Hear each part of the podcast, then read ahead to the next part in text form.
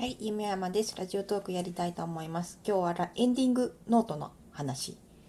えっ、とね、エンディングノートってそもそも何っていう人がいると思うんですけど、あのお年寄りの方がもう自分そろそろ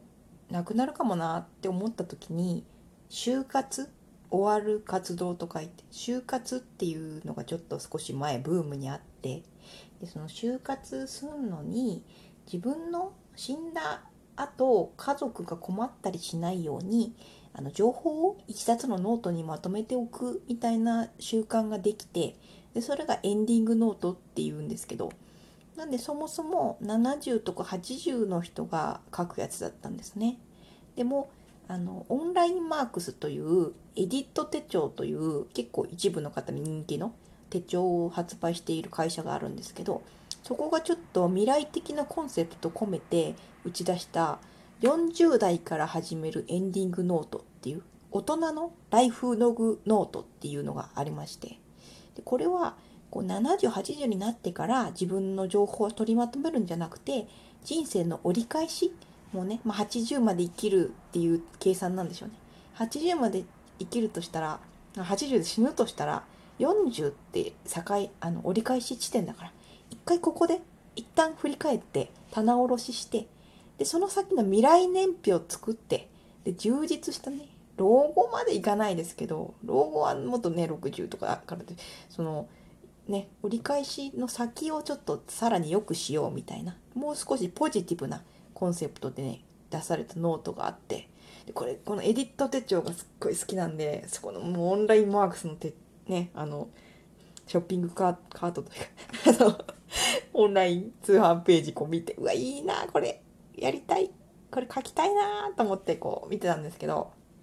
やっぱこの帯に大きく書かれてる40代からっていうのがちょっと私のこの心をブレーキかけてていやまだ30にもなってないから早いかなって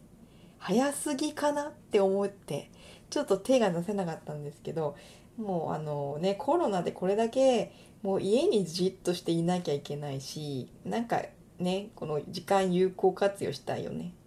あとやっぱ先行き不安になりすぎてあんまり視線が先に先に行ってしまうともう不安しか出てこないですから逆にもう過去に向けて過去棚卸ししてたらちょっと肝紛れるかなっていう感じもしてでもいろいろね合わさって。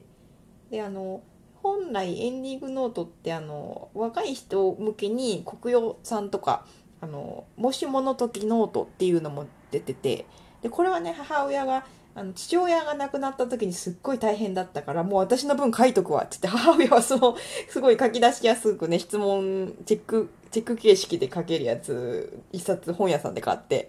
であの書いてたんですけどああこういうノートがあるんだいいんだっていう感じで私は知ってましたね。でそれ便利なんですよね。でなんか入院しちゃった時に私も迷惑かけたことあってちょっとなんか支払いの切り替えだとかなんか全部ね自分の頭で分かってるんですけどちょっと入院しちゃうともうその情報が取り出せなくてで家族にあの引き出しに入ってるからとか言ってちょっと見てきてとか言ってもね伝わんないんですよね。でもうなんか自分の部屋荒探しされるのも嫌だし。なんでちゃんとこうした情あのノートに銀行口座の情報なりクレジットカードの情報なりまとめておくとでちょっと家族にねこのノートに書いてあるからねって言ってあの一冊あの共有できるとこにしまっておけばもうそれで済むわけですね。私の部屋に入られることもないし。余計なもん見つかることもないしもういいかなっていう感じ。でそのノートを作っておくと安心だよってことで。なんでもうあのね不安な人はそういう安心材料を増やす意味でも今まさにこれもしもの時ノートエンディングノート系うんいいんじゃないかなっていう。なんでやっぱ年配向けのフォーマットのやつ多いんですけど若い人向けのやつもやっぱ出てますよ。なんで一回ねエンディングノートで検索してみてであの中身とかちょっとね見れたりするので通販でも。であの自分の書き出しやすそうなやつで情報をまとめておくともう特になんかあのご夫婦でもう奥さんばっかりそういうことやってて旦那さんからっきしみたいなのだと多分ね奥さんがもしねそれこそコロナで入院とかなったらもう困りますよ旦那さん。何もわかんないから。うち父親もそうでしたけどちょっとそのねまんべんなくあの夫婦お互いにそれぞれのことしてる場合はいいけど結構ね偏るんですよね夫婦。あのどっちかに任せっきりみたいな感じで。でも全く自分ちのこと何にも分かんないみたいなそういうお父さん多いんじゃないかと思うんですけど、ね、奥さんがこれ書いて出てくれたらすごい安心ですから。であのそういう意味でも死んだ時っていうねそんな先の話じゃなくてちょっと自分がもう長期家に帰れなくなったとかちょっと病気で入院するってことは全然ねありえますからやっぱそれを必要になってから書こうと思うとなかなかしんどいのでね今ちょっと家にいる時間が長い時にこれいいんじゃないでしょうか。でちょっとこう私の買ったやつは結構手帳としてマニアックな部類なんで5年10年かけてゆっくり綴る人生ノートですみたいな5年、5年一冊のノートをなんかこねくり回してるってすごいマニアックだよね、これね。何してんのって感じですけど、これ手帳沼だよね。うん、沼ですね、これね。手帳オタクのね、うん、5年なんかこう、ペラペラペラペラやってるというやつね。うん。なかなか埋まらないですからね。でもエンディングノートは、あの、先々でやっぱりあのそれこそ口座変えたりとか情報変わったりするんであの消えないボールペンで書くのはおすすめできません。あの消えるボールペンなりシャープペンシルなりあの書き直せる状態で書いておくとあのいいかなと思います。結構ねなんか YouTube に上がってる説明動画がもう思いっきし消えないボールペンで書いてたんでダメだろうって 鉛筆で書いといてっていう感じなんですけど、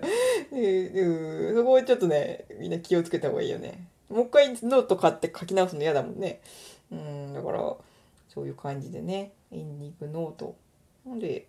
あの意外とねエンディングノートまでちょっと突き詰めなくても可愛いリフィルがいっぱいの手帳だったりそれこそね今ちょっと手帳シーズンではなくて日付がねもうなんかあ手帳シーズンか。私1月からだけど4月だから4月始まりのね手帳とか全然今っていいじゃん。うん時期じゃん。あの手帳の時期なんで。あのカレンダーしかないのかなって思いがちなんですけど今たくさん手帳がいろいろあってでもあの自分のあの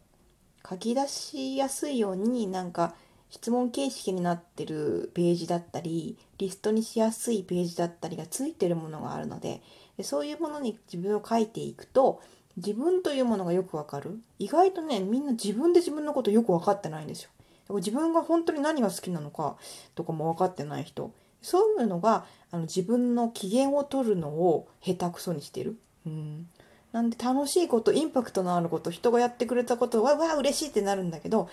あ自分一人で何したらいいんだろうとかなんかすごいモヤモヤなんかストレスだけどどうやって気晴らししたらいいんだろうとかもうそういうこと分かんなくなってくなんでちょっとちゃんと自分のことを普段何してんのかなとかちょっと記録つけてみたりうん、よくね本当に自分のことは、うん、自分ねあの書き出してあのよく知っておくとこういうストレスも減ったりだとかそんなねあの先に生かしてまとめて教訓にしてみたいなそこまでちょっとね真面目なことしなくていいですからなんかせめて楽しかったことをね書いておくだけでも後で振り返ったらあこういうことするとすごい気分上がってるわって後で気づいたりとかねそんなもんでいいですよね。そんなにあの詳細にしなくても。なんで予定を書くとか仕事の段取りをするために手帳を書くんじゃなくてなんか自分どういう時にご機嫌になってたかなとかもうそんなメモでね十分活用できるかなと思います。すごくねいろんな手帳が出てるので手帳ってどこで売ってるのとか聞かれることあるんですけど本屋さんとかにも売ってますよ。で文房具店にも売ってるんですけど意外とね本屋さんにもあの読み物付きのなんか手帳を毎日めくってったら少しずつ文章が読めるような豆知識付きのね面白い読み物的な増えてるのでちょっとね今いいかもしれないですね。ちょっと気分転換になるしあんまりね SNS とかネット上に自分を書き込むこともねあの他の人の意見とかちょっと辛い時期なので、まあ、あえて今アナログであのやっぱ吐き出さなきゃダメなんですよ。でそれをなんか SNS に愚痴を書くことが吐き出すみたいな認識の人結構多いんですけど、もういいじゃんね。手書きで紙にもうバーッと自分の思い書いて、愚痴でも何でもいい。それは誰も傷つけることもないし、うん、アナログでネットに書くんじゃなくて、たまには紙に書いたらいかがでしょうか。ね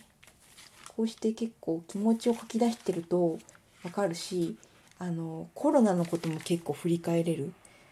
あのすっごい休校してから1ヶ月経ってもうなんか老け込んでたんですけどまだね2月の初めにあの私電車で四日市の江戸講座とか行ってるんですよ。あそうだっけ？2月の初めってまだそんなだったっけ？っていう風に気がついたりだとかね。でその後ちょっとなんか初め Perfume があのライブ中止になってざわみたいなざわざわってところから今の状況になってるのでそういうことも、まあ、ツイート遡っても見れるんですけどちょっと厳しいかなっていう。なんでそれこそもう暇な人自分のことを書き出すのもちょっと嫌って人は日々のコロナの自分の気持ちとか 出来事ニュースをちょっとメモしとくだけでもねあこんな感じでうんなったんだっていうのでもちょっと振り返ったりもできますから、まあ、そういうことを暇つぶしにしてもいいかもしれない。あ、そもそもみんなね忙しいのでお前みたいに手帳を書いてる場合じゃねえよって感じかもしれないんですけどうんでもあのだんだんねこれから本当に長期戦になってくると病んでく方が心配なので是非ねあの紙にあの自分の気持ちを書き出すっていうのはどんどん推奨していきたい。で4月なんで手帳を是非あの探してみてください。ちょっとねエディットは手帳オタクが推してるぐらいなんでちょっと値段もお高めであまりちょっと手が伸びないかもしれないのでまあ本屋さんにあるような、うん、手軽な手帳それを予定を書くためにじゃなくてなんかこう日記になるような手帳が今はねおすすめかもしれないですね。いろんなあの形式の手帳がありますので一度見てみてちょっとねそういうの書いて気分上げていきましょう。じゃあ今日は、えー、エンディングノート手帳の話でした。ありがとうございました。